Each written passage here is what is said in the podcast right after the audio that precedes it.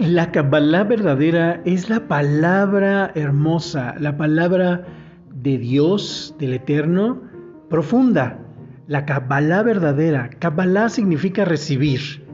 Y en la palabra aprendemos cómo recibir las bondades del Eterno, cómo recibir su ayuda para ser mejores, para devolverle a Él de todos los dones que nos ha dado, para poder ayudar a los demás ayudándonos a nosotros mismos, para poder aprender a amar al prójimo como a nosotros mismos.